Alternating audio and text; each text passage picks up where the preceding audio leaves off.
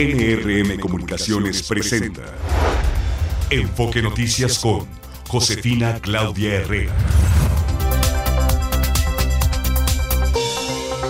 Amigos de la República Mexicana, qué gusto saludarles en este miércoles 27 de diciembre del 2023. Está casi por terminar, pero todavía nos quedan tres días que son y serán maravillosos, por supuesto. Aquí estamos a nombre de la titular de este espacio informativo de Adriana Pérez Cañedo y me acompaña como cada tarde Gastón Fentanes. ¿Cómo estás, Gastón? Josefina, muy buenas tardes y saludamos al auditorio Enfoque Noticias. Excelente día, bueno, excelente tarde nublada aquí en la Ciudad de México. Oye, bastante nublada, ya se asomaba por ahí como que iba a llover antes de tiempo, antes de que iniciáramos esta emisión y no, nada más está la amenaza. Hay una amenaza y el Servicio Meteorológico Nacional dice que va a haber un 60% de lluvia, cosa que aquí ya se parece inminente. Sí, está muy, pero muy oscuro Pero bueno, aquí estamos, aquí iniciamos esta emisión de enfoque con todas las noticias las más importantes de las últimas horas.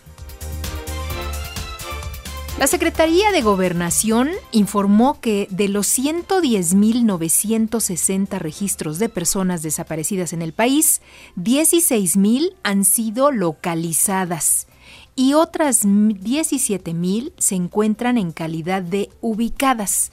Yo le contaba aquí a Gastón que no entiendo entre eso de localizadas y ubicadas, pero claro, si yo le respondiera así a mi mamá cuando me manda a buscar algo. Sí, no, le dices, mamá, la tengo ubicada. ¿Y dónde está? No la traje, pero la tengo ubicada, no te da un revés. Claro. Pero está localizada. Entonces, ¿cuáles son las localizadas? ¿Cuáles son las ubicadas? ¿Cómo? Estos eufemismos nada más ofenden a la inteligencia, nada más. Completamente. Pero bueno, vamos a creer que así es. La Secretaría de Gobernación así nos lo indica, que algunos son 16 mil localizados y 17 mil se encuentran en calidad de ubicadas. Hay más noticias. En Palacio Nacional se lleva a cabo la reunión de alto nivel entre representantes de los gobiernos de México y de Estados Unidos para abordar el tema de la crisis migratoria. De hecho, desde la conferencia matutina, el presidente Andrés Manuel López Obrador descartó que los funcionarios estadounidenses le vayan a pedir endurecer la política migratoria del país.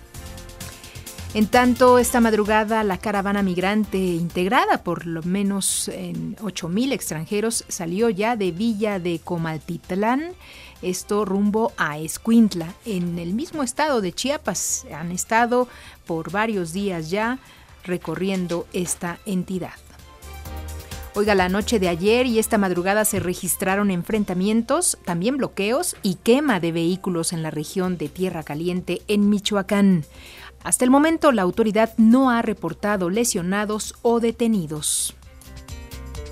También la Fiscalía de Michoacán dio a conocer que obtuvo la vinculación a proceso contra Brian N., este hombre implicado en el homicidio del ex líder fundador de las autodefensas Hipólito Mora. Se le fijó la prisión preventiva oficiosa y se estableció un plazo de tres meses para el cierre de la investigación complementaria. Norma Otilia Hernández, alcaldesa morenista de Chilpancingo Guerrero, solicitó licencia por un mes para buscar una candidatura al Senado. Cabe recordar que la edil fue exhibida en un video durante una reunión que sostuvo con Celso Ortega. Él es líder del grupo criminal Los Ardillos.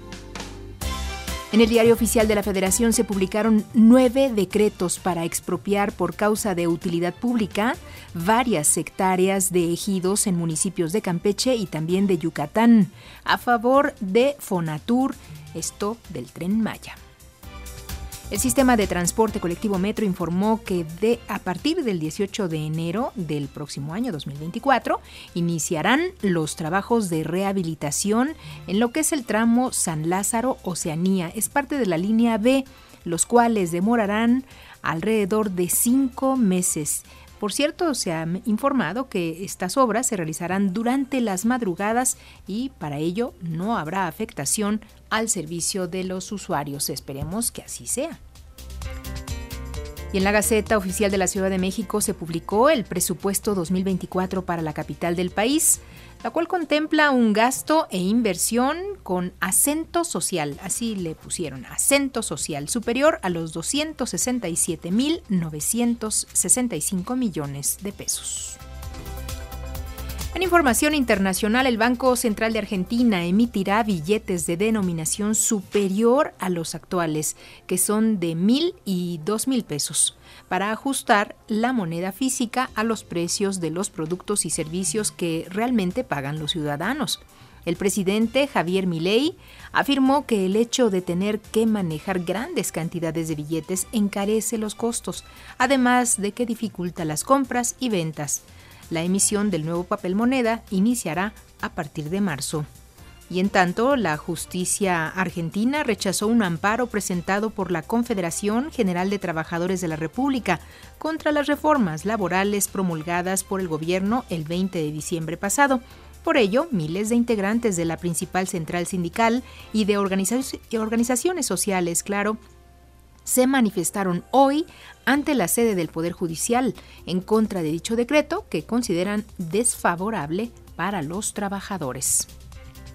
¿Y qué le cuento? El Tribunal Supremo de Michigan rechazó descalificar al expresidente Donald Trump de las elecciones primarias para buscar la candidatura del Partido Republicano a la presidencia. Este fallo en Michigan contrasta con la decisión de la semana pasada, la cual le dimos a conocer oportunamente del Tribunal Supremo de Colorado, que sí descalificó a Trump para las elecciones del 2024 por su intervención en el asalto al Capitolio del 6 de enero del 2021. Los demandantes apelaban a la enmienda 14 de la Constitución, lo cual prohíbe a personas que han participado en una insurrección ocupar un cargo de elección popular. Es la una con siete, ascendió a 10 el número de muertos por las tormentas que afectan la región este de Australia. En el estado de Queensland, más de 92 mil personas continúan sin electricidad, mientras que en Sydney las inundaciones afectaron por varias horas la operación del aeropuerto local. Es la una de la tarde con ocho minutos y hoy es día de... Gastón, cuéntanos. Josefina, hoy es el Día Internacional de la Preparación ante las Epidemias.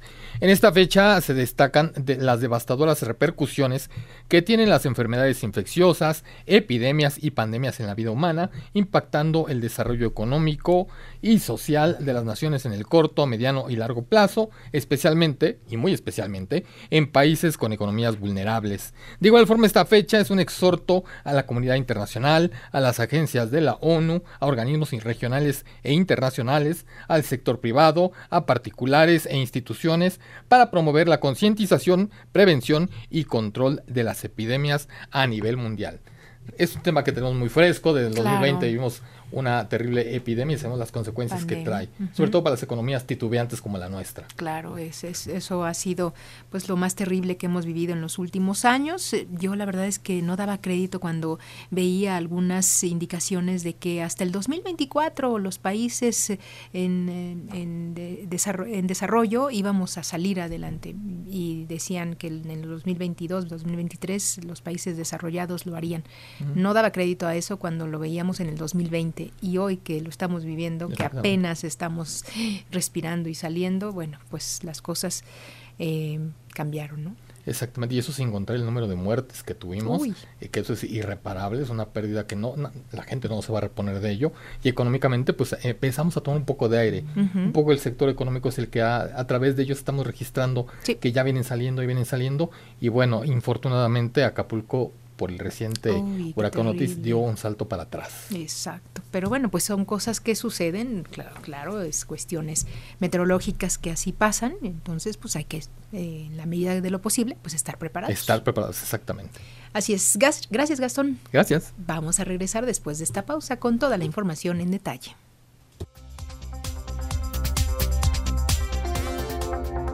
Una de la tarde con 13 minutos y nuestro recorrido informativo lo vamos a iniciar con mi compañera Mara Rivera. Y es que ante la polémica generada por el censo de desaparecidos que está elaborando el gobierno federal, la secretaria de Gobernación, Luisa María Alcalde, ya reiteró que no se están borrando los registros de personas. Adelante Mara, cuéntanos los detalles. Claro que sí, José, auditorio de Enfoque Noticias. Incluso el presidente López Obrador dijo que el tema de búsqueda de personas se utiliza con fines politiqueros. Así que a partir de esta actualización del informe, la secretaria de Gobernación, Luisa María Alcalde, indicó que mes a mes se informará a la ciudadanía el número de desaparecidos y localizados en el país. Pero antes reiteró que no se están borrando los registros de personas en Uy, se nos está cortando la línea telefónica con mi compañera Amara Rivera y claro, esta es la polémica que se está generando en torno a pues los desaparecidos del gobierno federal. Adelante, Marita. Sí, José, bueno, pues de hecho era la presentación del audio donde dice la secretaria de Gobernación que no se están borrando desaparecidos. Vamos a escuchar. Lo primero que tenemos que aclarar y decir es que no se ha borrado ni se borrará ningún registro de desaparición. Lo segundo es que todos los registros de desaparición cuentan con una estrategia para poder continuar con la localización y la búsqueda. No importa en qué segmento se encuentren, todos cuentan con una estrategia y en todos vamos a continuar con estas acciones de localización. El tercer elemento es que se trata de una estrategia nacional en donde colaboran diferentes instituciones del Estado mexicano. Hay muchas instituciones que eh, han dado información o bases de datos que nos han permitido avanzar en la localización. Y finalmente el cuarto elemento que para nosotros es fundamental es el llamado que estamos haciendo a la ciudadanía para que a través de los teléfonos y de los medios de contacto nos puedan ayudar a obtener mayor información que permita continuar con este esfuerzo de búsqueda. Y bueno, el alcalde Luján negó que se haya manipulado la cifra de desaparecidos de 110 mil a 12 mil 377. Escuchemos. Se manipuló la información diciendo que lo que habíamos informado era que únicamente existían estos 12.377 registros de desaparecidos. No es el caso. El Aquí este 11% lo que tenemos es que se trata de denuncias confirmadas. En este caso tienen un tratamiento especial por tratarse de denuncias eh, confirmadas se define una estrategia de búsqueda particular en cada caso según sus características específicas. En el caso de desapariciones que comparten circunstancias, se realiza un análisis de contexto para articular una búsqueda por patrones, se mantiene contacto con las familias y, reportantes para obtener mayor información y las comisiones estatales de búsqueda, la Comisión Nacional de Búsqueda y las fiscalías se concentran en este tipo de estrategias particulares para dar con el paradero. Por su parte, la titular de la Comisión Reyes aseguró que se tienen ubicados a los desaparecidos, pero es necesaria la ayuda de la gente, de la población, para llevar a cabo su localización. Escuchemos. El registro se está revisando. Necesitamos más información para poder buscar. Entonces lo que hacemos con decirles ubicados es, tenemos mucha información, o sea, con el proceso de búsqueda generalizada que se hizo casa por casa, que se hizo con llamadas, que se hizo con cruce de bases de datos, nos salieron muchísimos indicios, indicios en vida. Es decir, los tenemos ubicados sabemos por dónde están, sabemos que hay personas que fueron eh, declaradas o, eh, presentadas como desaparecidas, denunciadas como desaparecidas en un estado y sin embargo aparecen en otro estado. Entonces tenemos indicios para irlos a buscar, que es lo que presentó en estos momentos la señora secretaria. Vamos a seguirlos buscando. Así que José, pues el presidente incluso dijo que en el tema de desaparecidos no habrá trampas ni mentiras. El reporte que les tengo. Ay, Marita, yo me quedé más confundida. Si esa es la estrategia, lo lograron. Porque entiendo que hay 12 mil denuncias de confirmados, o sea, de, que, desaparecieron, que son 110 mil los registros de personas desaparecidas, pero tienen 17 mil ubicados. 16 mil localizados. Hay otros que están en indicios de vida y lo siguen buscando. Entonces, ya no entendí, Marita. Pues mira, eh, que lo que intentan ellos decir, y también supongo, es que tienen que ir a corroborar que en efecto la dirección y el estatus en el que los, los los tienen en la base de datos, realmente se trate de ellos. Sí, está compleja el tema, la situación, pero pues así es lo que se explicó. Lo, lo, entiendo claramente que debe haber, pues eh, no, no hay orden, ¿no? Que no es una sola base de datos por lo mismo de que no todas fueron denunciadas. Por eso es que la secretaria hace precisión de haber solamente son 12 mil las denuncias confirmadas. No todo el mundo levanta una denuncia. Eh, digo, ayer anunciábamos aquí en, este, en nuestro noticiario una persona que había sido desaparecida. No sabemos eh, si por uso de la violencia o, no, ¿no?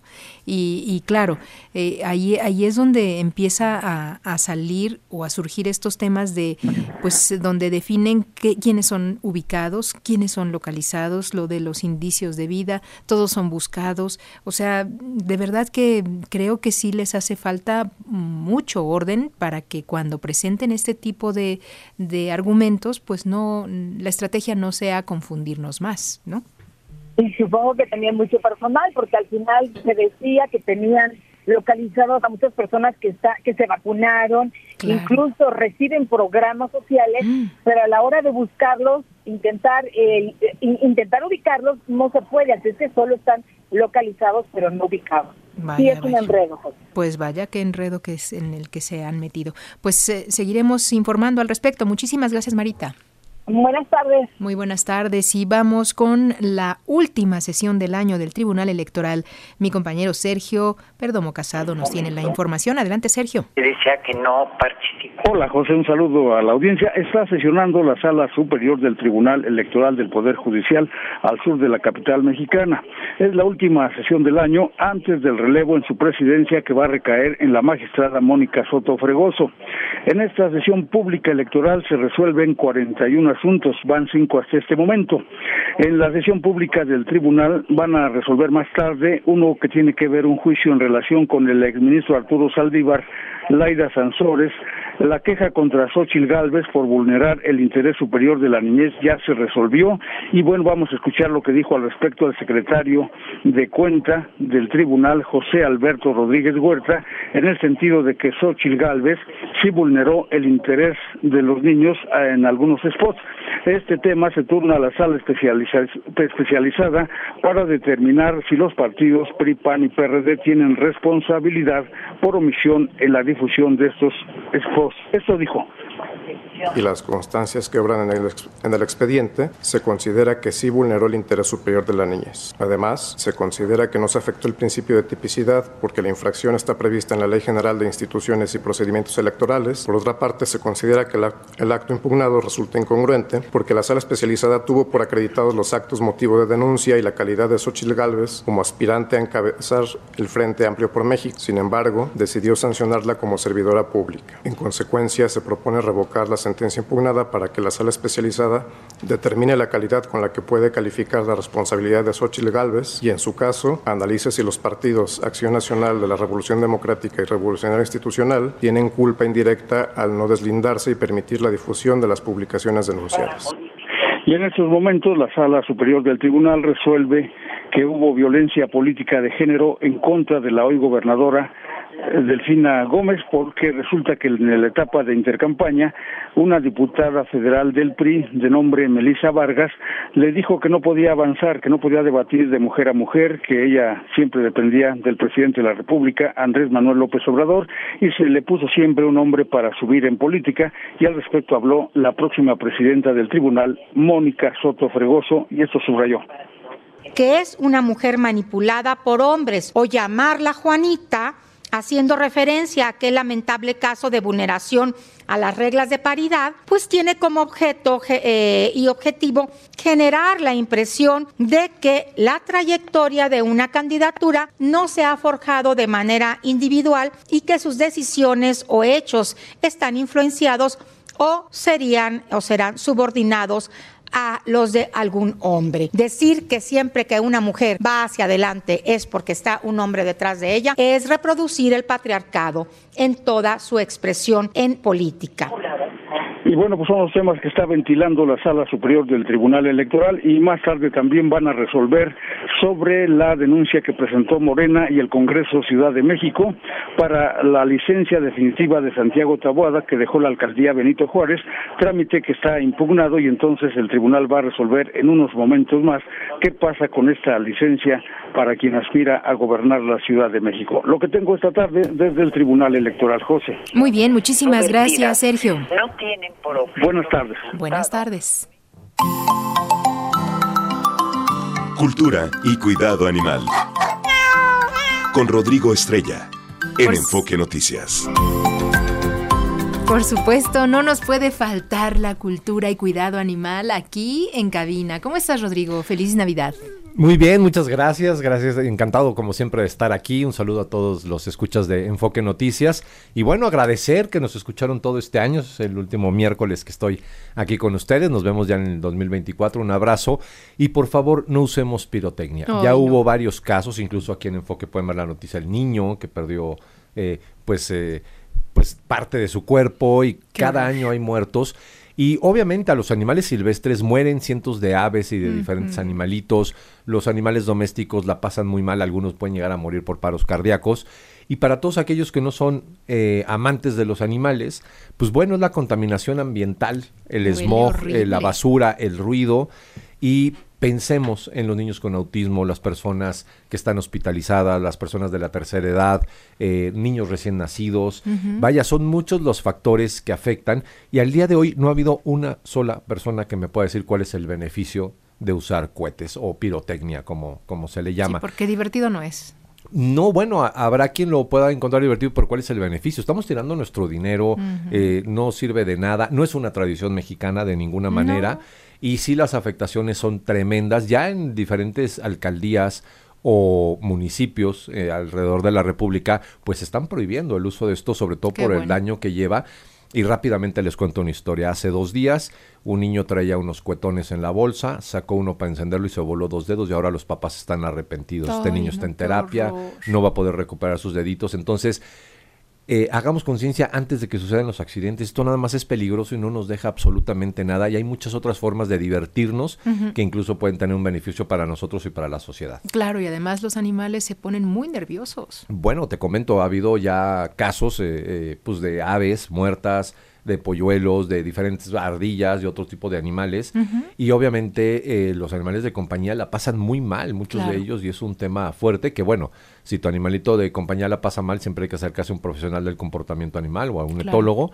Pero eh, pues esto no debería de ser, ¿no? Y también eh, pues voy a subir en breve un video de un niño autista para que vean cómo sufren estas Mm. personas y hay que recordar que uno de cada 100 mexicanos tiene algún nivel de autismo, entonces no estamos hablando de pocas personas, Claro, ¿no? Son claro. muchos, entonces considerémoslo por favor y ese sería el mensaje con el que me quiero despedir este 2023 y deseándoles un gran año a todos en el 2024. Maravilloso, felicidades también para ti y toda la familia. Muchas gracias, Josefina. Gracias, que estés bien, Rodrigo. Nosotros seguimos con más. Una de la tarde con 27 minutos anuncian autoridades capitalinas ya el inicio de las obras de renivelación de la línea B del metro. Vamos contigo, Natalia Estrada, adelante. ¿Qué tal, José? Un saludo para ti y el auditorio de Enfoque de Noticias. El jefe de gobierno capitalino Martí Batres anunció que a partir del próximo 18 de enero iniciarán los trabajos de renivelación en cuatro de las 21 estaciones que conforman la línea B del metro. En conferencia de prensa detalló que estos trabajos de rehabilitación se harán en el tramo que comprenden las estaciones de San Lázaro, Ricardo Flores Magón, Romero Rubio y Oceanía, sin ninguna afectación a los usuarios. Escuchemos. El servicio va a seguir normal, no se van a ver afectados los usuarios y eh, ese es un punto fundamental que era parte de los interrogantes, dice, ¿se iba a cerrar o no la línea B? No, no se va a cerrar, no se va a cerrar la línea B para las obras, van a ser obras eh, nocturnas, obras realizadas por la noche. Esos son los elementos eh, fundamentales de las obras que se van a realizar en la línea B del metro. En tanto, el director general del metro, Guillermo Calderón, señaló que se espera que las obras tengan una duración de cinco meses y con ellas pues se pretende corregir el hundimiento diferencial que ocasionó deformaciones en vías y por consecuencia la reducción en la velocidad de que circulan los trenes. Escuchemos. A lo largo del tiempo se ha ido hundiendo parte de la estructura y estos plintos han quedado eh, abajo, se han venido separando de la vía. Lo que vamos a hacer, estos plintos, que son estos bloques de concreto sobre los que va fijada la, la vía, se van a nivelar haciéndolos crecer por ese porcentaje, por esos centímetros que se ha hundido, de tal forma que a lo largo de estos 4.18 kilómetros iremos nivelándolo de tal forma que otra vez tenga el apoyo correspondiente. Y pese a ello, señaló que en este tramo elevado de la línea B se mantiene un monitoreo constante, por lo que descartó cualquier tipo de para los usuarios. Ya fue publicada la convocatoria para licitar estas obras, José, por lo que el fallo se dará a conocer el próximo 11 de enero. José, la información que les tengo. Muy bien, pues esperemos que sí sean cinco meses, Natalia. Pues así esperemos, José, que ahora sí el gobierno de la Ciudad de México pues cumpla con lo que le está prometiendo a los usuarios del metro. Muy bien, estaremos al pendiente. Gracias por tu información. Buenas tardes. Muy buenas tardes.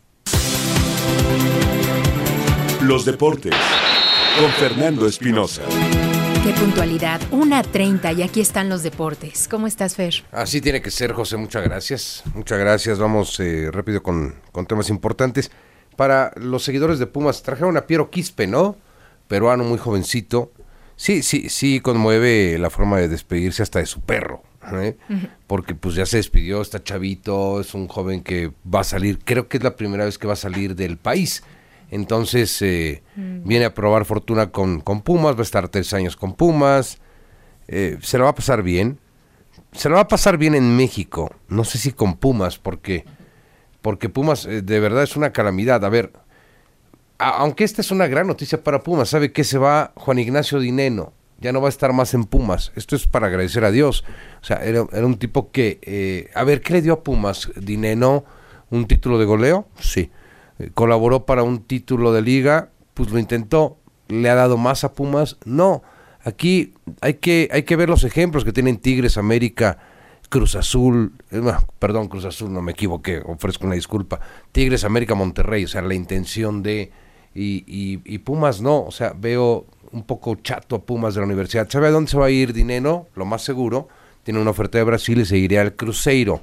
¿Sabe quién está dirigiendo a Cruzeiro? Larcamón, el que eh, fuera director técnico de León y que lo acaban de correr hace 15 días y cuatro días después ya estaba contratado por el cuadro brasileño, Cruzeiro de Brasil, que es uno de los pues de los más emblemáticos que tiene el fútbol carioca y que estuvo a punto de irse a la división de ascenso y sabe quién se fue, usted lo sabe, Santos de Brasil, el emblemático Santos de Brasil, más de 100 años de historia y se fue el equipo de Pelé y generó incluso eh, una rabia social en Santos, muy, muy cerquita, unos 70, 75 kilómetros de, de Sao Paulo, eh, con, vista a la costa del Atlántico, eh, un estadio, eh, Belmiro, muy, muy bonito, muy futbolero, chiquito, muy futbolero, agresivos, son agresivos, pero pues se les fue y Cruzeiro alcanzó a salvarse. Ese Cruzeiro toma al Arcamón, ex técnico de Puebla, ex de el equipo León, y se lleva ahora a Juan Ignacio Dineno. Bueno, es lo que solicitó él, no sé si tenga chance el argentino de, de disfrutar, eh, pero eh, futbolísticamente hablando, y es el que, es el que estará entonces eh, metido en el fútbol brasileño. Solo decirles que, que, que ya tiene contratación el equipo de los Tigres de Universitario de Nuevo León, pero si le parece, de esto platicamos el día de mañana. Son los deportes, muchas gracias. Gracias a ti, Fer. Muy buenas tardes. Vamos a hacer una pausa y regresamos con más.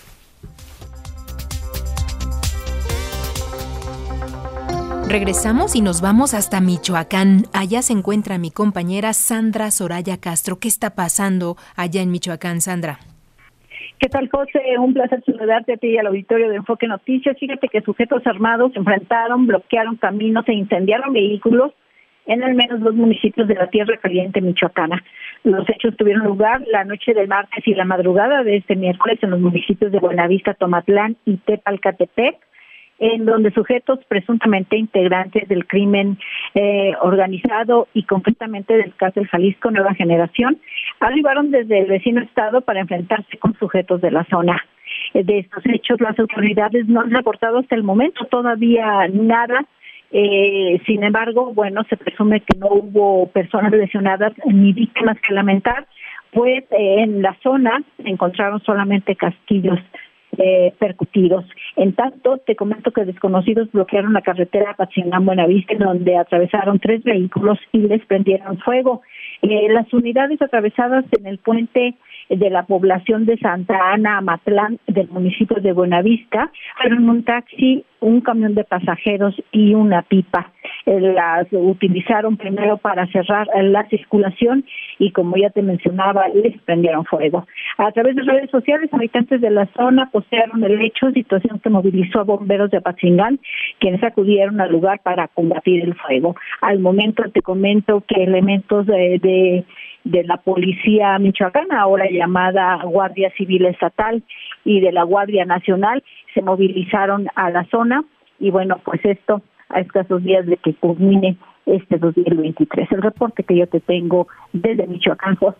Vaya forma de terminar el año y sobre todo para cuántos visitantes eh, se dan cita en estas épocas para pues ir a ver a la familia que vienen de los Estados Unidos, Sandra. Sobre todo es, es época de retorno de, de los migrantes michoacanos. Eh, se calcula que más de, de 100 mil han regresado al Estado en estas últimas semanas y, y bueno, te comento que la la mayoría de los 113 eh, municipios michoacanos son receptores de estas visitas.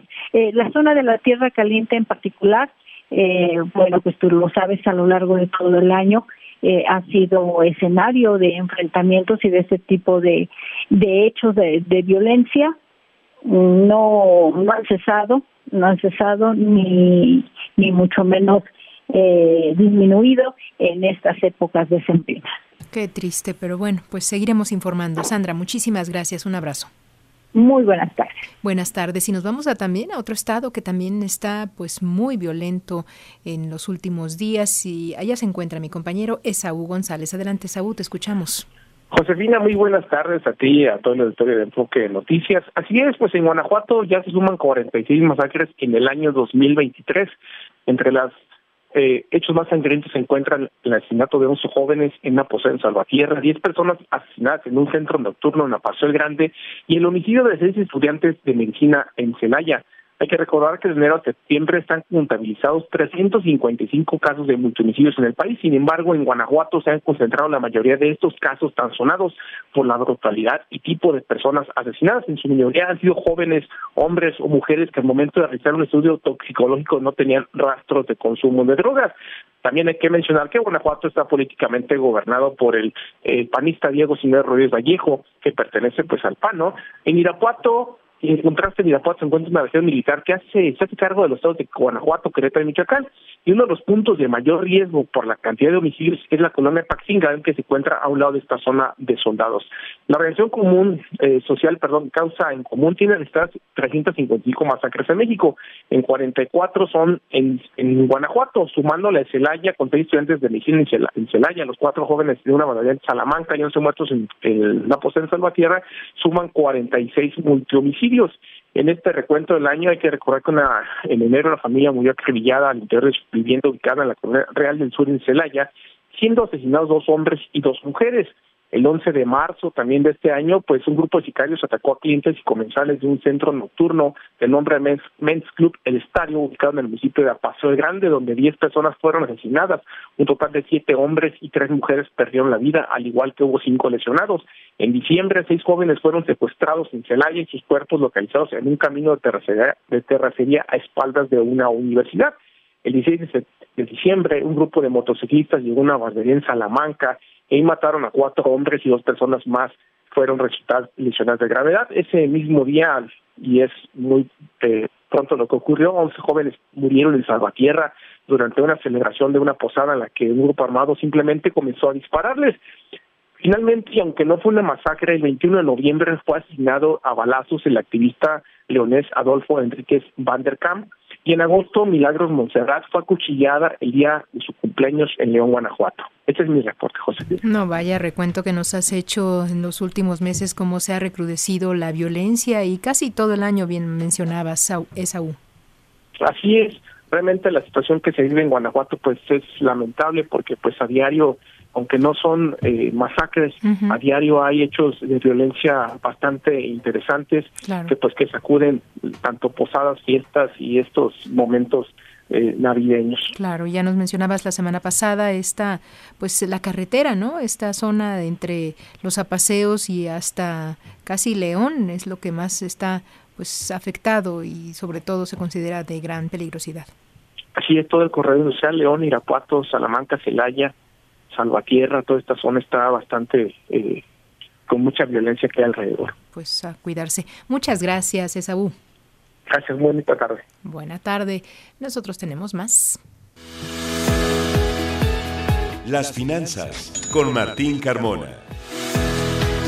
Aquí está Martín Carmona. ¿Cómo estás, Martín? Josefina, ¿qué tal? Buenas tardes al auditorio de Enfoque Noticias. Hoy el Banco de México nos dio a conocer que las reservas internacionales al cierre de la semana pasada se ubicaron en 211.509.4 millones de dólares. 211 mil millones de dólares que tiene el gobierno, el Banco de México concretamente, y que sirven justamente para enfrentar periodos de volatilidad, lo cual da una fortaleza importante a la economía mexicana y por supuesto al mercado cambiario. Esto pues es uno de los factores, Josefina, que explican por qué la estabilidad en el tipo de cambio en este año.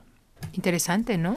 Y hoy justamente el precio del dólar también se mantiene bastante estable, incluso está bajando 4 centavos, 16.92 el precio del dólar al mayoreo en este momento, en promedio en bancos y casas de cambio. Eh, una vez que se han eh, iniciado operaciones desde muy tempranos, 17 17.40 el precio del dólar en bancos.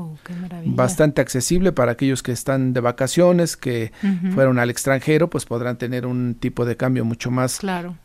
atractivo para pagar lo que consuman o los paquetes de avión, lo cual juega a favor justamente de los viajeros porque internamente los costos de los vuelos suben. De hecho, lo reportaba el INEGI en el dato de inflación de la semana pasada que uno de los rubros que más subieron fueron justamente los paquetes para los viajeros. El euro se vende sobre los 18 pesos con 90 centavos y la Bolsa Mexicana de Valores avanza 0.01%, ya prácticamente de vacaciones en el mercado accionario mexicano, pues es eh, sobrellevando las cosas. Oye, ¿y así estará la próximo, el inicio de mes? Sí, por lo menos en la siguiente semana sí, muy estable, a la espera de que haya más información. Ya después vendrá la reunión de la Reserva Federal de los Estados Unidos, qué, va, qué pasa con la inflación. Eh, se acercará también el, aquí en México la posibilidad de un recorte en la tasa de interés y todo eso va moviendo al mercado. Ya el tema político se va a incorporar a partir de marzo más o menos va a empezar a subir un poco el precio del dólar. Habrá que estar muy pendientes de esos factores de política que siempre alteran al tipo de cambio. Claro, y además tenemos elecciones en ambos países, eso también genera pues esta cuestión de no saber por dónde van las cosas. Exactamente, pues, se va a mover, si alguien tiene deudas, pues es momento de, hacerlo y recordar que el lunes primero de enero no hay bancos. Ok. El lunes primero está cerrado, así es que hoy... Bueno, pero todavía nos queda hoy, mañana La tarde de hoy, jueves y viernes para hacer operaciones. Algunos bancos abren el sábado, pero de cualquier manera pues más vale tomar previsiones. Cierre de mes, muchas tarjetas cortan en esta época, ah, hay que hacer pagos y quien lo pueda hacer en, la, en las eh, o necesita hacerlo directamente en ventanilla, pues lo más pronto posible. Vamos con Ernesto Gloria. Adelante Ernesto, buenas tardes. Hola Martín, Josefina, Victoria de Enfoque Noticias, muy buenas tardes a todos. Citibanamex refrendó su compromiso para impulsar la transición a un desarrollo sustentable. Manuel Romo, director del grupo financiero, señaló que para avanzar en esa meta, América del Norte requiere inversiones anuales de 500 mil millones de dólares entre el 2021 y el 2025, esto para transitar a economías bajas en carbón y adaptarse al cambio climático, monto que además deberá incrementarse hacia los siguientes años. Por ello, a nivel global destinará recursos para avanzar en este financiamiento y su compromiso es alcanzar un trillón de dólares en financiamiento sostenible para el 2030 que impulse las finanzas verdes. En el caso de México, destinará sus recursos a financiar diversos proyectos sustentables. Vamos a escuchar a Manuel Romo.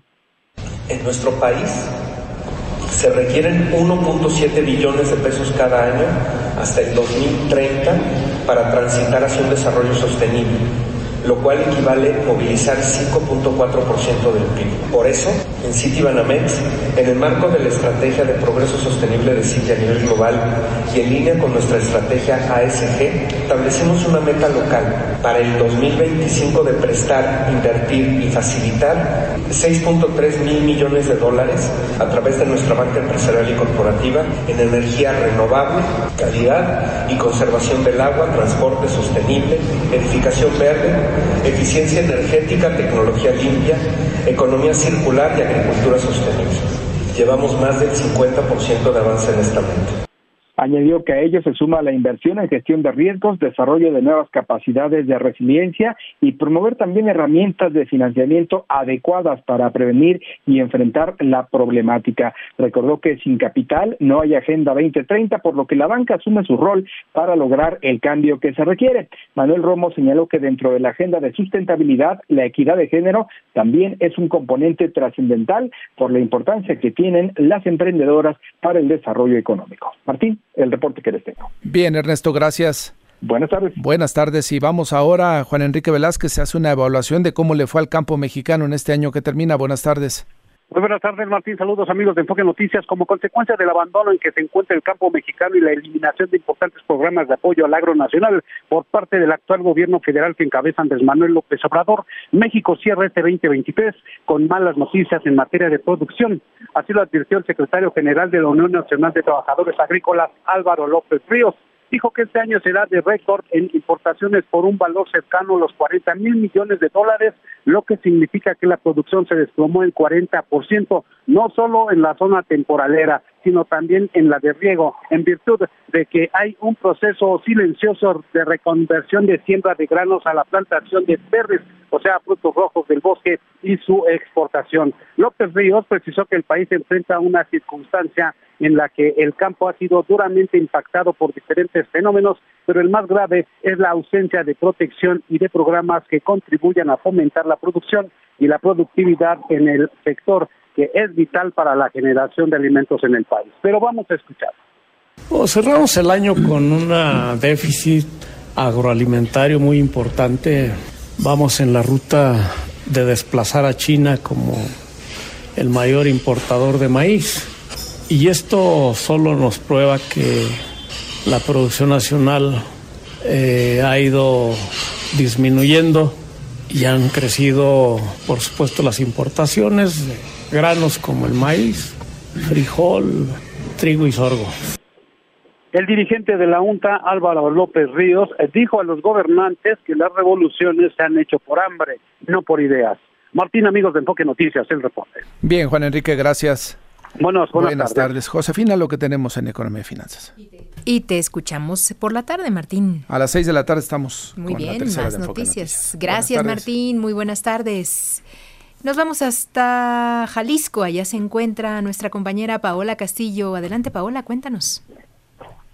¿Qué tal, Josefina? Muy buenas tardes. Un saludo para ti, para todo el auditorio de Enfoque Noticias, pues ayer platicábamos de que el Parque Nacional Nevado de Colima había sido cerrado debido a una fuerte granizada que se registró en la zona y que esto provocó pues eh, toda una capa gruesa de 30 centímetros de hielo en, en ese lugar que impedía que los visitantes pudieran acceder seguramente. Pues eh, luego de que se hiciera una revisión a las condiciones meteorológicas y a las condiciones del Parque Nacional Nevado eh, de Colima, así como una evaluación de los caminos y brechas del parque, se determinó que este reabriera sus puertas ya que existen condiciones óptimas para que los pacientes puedan ascender de manera segura pero si hacen algunas recomendaciones, dicen que el acceso será limitado a 200 vehículos por día, se permitirá el acceso solo a vehículos 4x4 o doble tracción, ya que los caminos se encuentran fangosos y esto complica el trayecto para un vehículo con tracción normal. También previa a subir piden que revisen las condiciones mecánicas de su vehículo y no se permitirá el acceso a vehículos tipo racer o cuatrimotos. Los vehículos pueden acceder hasta la zona conocida como La Joya, ahí se podrán estacionar, piden a la población llevar una bolsa para que puedan depositar su basura y recuerdan que el Parque Nacional no cuenta con tiendas ni establecimientos comerciales, por lo que piden que lleven suficiente agua y alimentos ricos en calorías. También ante eh, el, eh, eh, síntomas del el famoso mal de montaña, pues piden acudir de inmediato a los oficiales de Protección Civil Jalisco o a personal del parque para ser atendidos. Así es que para todos aquellos que andan por esta zona del Parque Nacional Nevado de Colima ya pueden acceder para pues admirar los hermosos paisajes tanto del Nevado como del volcán de Colima. Es mi reporte desde Jalisco. Pero no está por demás, Paola, decirle a nuestra audiencia que si tiene previsto asistir o ir por allá, pues se revise también las condiciones de su auto y también lo que menciona, eh, pues protección civil, ¿no? Sí, es importantísimo acatar estas, eh, pues estas eh, peticiones que hace Protección Civil, ya que si lleva pues un vehículo normal, con tracción normal, no podrá eh, acceder, mm. incluso pues puede ocurrir un accidente o se le puede descomponer su automóvil, por lo que pues sí es importante acatar esto de que solo sean vehículos 4x4 o de doble tracción los que puedan subir hasta el Parque Nacional. Eso es, pues mucha atención. Muchas gracias, Paola, un abrazo. Gracias, buenas tardes. Buenas tardes. Y sí, mientras se están abriendo esta zona del Parque Nacional de Nevado de Colima, eh, lo que sí está cerrado es el ingreso al Nevado de Toluca, Gastón, porque esto se advierte que va, habrá mal tiempo. Exactamente. A partir de ayer, el Servicio Meteorológico Nacional anunció que está el Frente Frío número 19 en todo su esplendor. Entonces, y hoy continúa estacionado sobre eh, gran parte del territorio nacional y esto provoca porque que no se va a abrir el Nevado de Toluca hoy tampoco. Fue cerrado a partir de ayer y dice que hasta nuevo aviso el área de protección de flora y fauna del Nevado de Toluca así lo dio a conocer. Se va a cerrar hasta nuevo aviso por intenso frío, intensa caída de nieve y aguanieve. Y la caída de aguanieve continúa hoy en el Estado de México y en el Nevado de Toluca. De hecho, en todas las montañas que superen los 3.800 metros sobre el nivel del mar va a estar nevando. Pues sí, se ve maravilloso, pero no se arriesgue. Es importantísimo seguir las recomendaciones de protección civil y sobre todo si va a eh, tener este tipo de eh, aventuras, ¿no? Quizá, eh, pues los caminos se vuelven, de terracería se vuelven, se, se cristaliza el, pavimento o la zona de terracería y la verdad es que es un, riesgo y si va con la familia, terrible. Los, frenos, las llantas se van a patinar, hay baja visibilidad, hay fuerte rachas de viento y bajas temperaturas y altas probabilidades de nevada, cristalización de los caminos, que es lo justamente lo que estás mencionando, y los senderos también, si te bajas a caminar, seguro también te vas a ir de bruces porque se va a congelar el piso. Claro. Es lo que dice la Comisión Nacional de Áreas Naturales Protegidas. No vaya ni se asome, hace mucho frío y hay mucho riesgo, Josefina. Eso es. No, estamos hablando del Nevado de Toluca. Está cerrado está cerrado. Tenemos el, el, la CONAN, que dice la Comisión Nacional de Áreas Naturales Protegidas, dice cerrado. Este, bien, vamos a seguir con más. Vamos hasta Veracruz. Allá está Javier Laertes. ¿Qué nos tienes, Javier? Muy buenas tardes, Josefina. Buenas tardes, todo de Veracruz. Eh, para Enfoque les reporto que eh, pues esta madrugada se registró la segunda nevada en el cofre de Perote, donde alrededor de las 3.40 horas inició la caída de nieve en la montaña, en el punto más montaña, de acuerdo con agua. Jessica Luna, esta es la segunda nevada de la temporada invernal en la región de Perote. Se nos está cortando la comunicación con mi compañero Javier Laertes, que en este momento está, está eh, pues atento a lo que sucede por allá en la segunda nevada en el cofre de Perote. Por supuesto, es parte de la información que nos está llegando. Ya mencionabas tú, Gastón, esta situación de que los eh, pues eh, las elevaciones muy altas de lo que son montañas naturalmente se encuentran afectadas. Y vamos a regresar contigo, Javier Laertes, cuéntanos. Sí, te comentaba Josefina Auditorio que eh, alrededor de las 3.40 horas inició la caída de nieve en el punto más alto de la montaña del cofre de Perote. Eh, cabe destacar que de acuerdo a la meteoróloga de la Conagua, Jessica Luna, esta es la segunda nevada de la temporada invernal en la región de Perote. Protección Civil del Estado reportó que la temperatura descendió hasta los 8 grados en algunas zonas de la región, sin embargo, en otros puntos eh, descendió hasta menos 0 grados. Y es que el paso del Frente Frío 19 generó el descenso de las temperaturas, así como lluvia en algunas zonas del estado lo que Protección Civil emitió un aviso especial por las bajas temperaturas. Cabe destacar que de acuerdo al subcurador pronóstico estacional eh, y meteorológico Federico Acevedo de Protección Civil, pues eh, el fenómeno de esta nevada ya eh, concluyó y no se prevé se registren nuevas nevadas en las próximas horas o días. Sin embargo, van a continuar las bajas temperaturas, así como los nublados y la llovizna y posiblemente aguanieve y helada, por lo que eh, emitieron recomendaciones a la población que intente, bueno, pues eh, subir a la montaña. Primero que nada, pues llevar ropa especial, o sea, bien abrigados y zapatos también especiales. Tomar en cuenta que es una caminata de varias horas para poder acceder a la zona donde está la nieve, así como también en vehículos, pues eh, con tracción o doble tracción, valga la expresión, porque por la misma sinuosidad de la zona, además de que hay muchos puntos eh, donde hay eh, lodo y demás, y donde bueno, también la recomendación es eh, pues evitar llevar a los menores, a personas mayores de, de, la tercera edad, perdón, así como también pues a quienes tengan algún padecimiento de hipertensión o diabéticos. Es el llamado que hace protección civil y bueno, esas condiciones se prevé continúen desde hoy y hasta el próximo fin de semana, donde pues por lo menos nevada ya no habrá, sin embargo las bajas temperaturas continuarán. Josefina todo el reporte desde Veracruz. Pues muchísimas gracias Javier, a cuidarse y cuidarse muchísimo en esta época. Gracias.